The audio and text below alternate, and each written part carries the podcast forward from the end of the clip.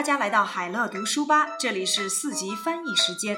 今天我们来翻译的文字是布达拉宫 （The Potala Palace）。布达拉宫呢是一座举世闻名的建筑群，它是世界上最高的古代宫殿，最高呢达到了三千七百米。布达拉宫占地总面积为三十六万平方米，主楼高一百一十七米，共十三层。整座宫殿具有鲜明的藏式风格。布达拉宫堪称是一座各种艺术的博物馆，它收藏的无数珍宝对于研究西藏的政治、经济、历史和文化都具有重大的价值。一九九四年，布达拉宫被列为世界文化遗产。词汇难点：布达拉宫 （Potala Palace），举世闻名的 （World Famous），建筑群 （Architecture Complex），古代宫殿。Ancient Palace，最高点 at the top point，占地总面积 cover a total area of，主楼 the main building，鲜明的 distinct，堪称 be called as，无数珍宝 numerous treasures，具有重大的价值 be of great value。 布达拉宫呢是一座举世闻名的建筑群。The Potala Palace is a world-famous architecture complex。在这句话里面，最难翻译的就是建筑群，叫做 architecture complex。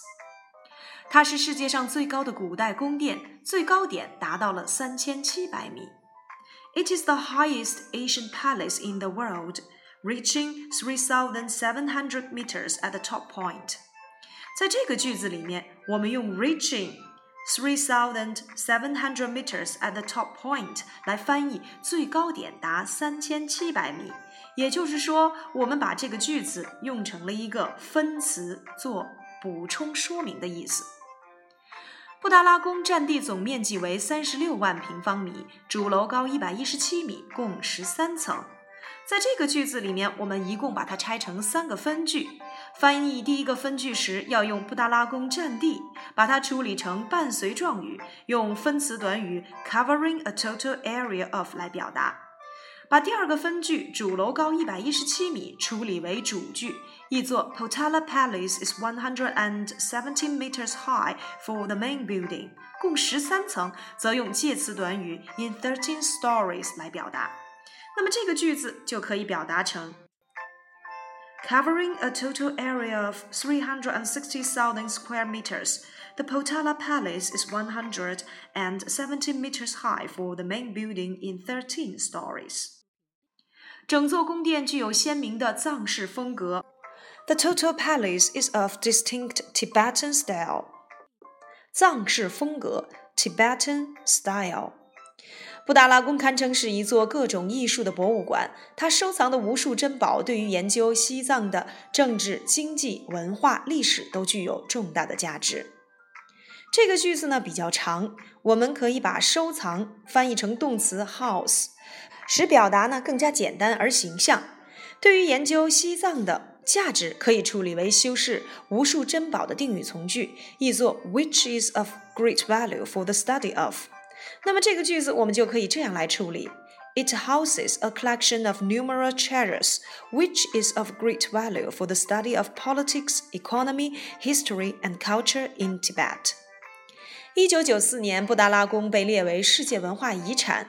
In 1994, the Potala Palace was listed as a World Culture Heritage Site. 世界文化遗产，a World Culture Heritage Site. 参考译文。The Potala Palace is a world famous architecture complex. It is the highest Asian palace in the world, reaching 3,700 meters at the top point. Covering a total area of 360,000 square meters, the Potala Palace is 170 meters high for the main building in 13 stories. The total palace is of distinct Tibetan style. The Potala Palace is called as a museum of various arts. It houses a collection of numerous treasures, which is of great value for the study of politics, Economy, History, and Culture in Tibet. In 1994, the Potala Palace was listed as a World Cultural Heritage Site.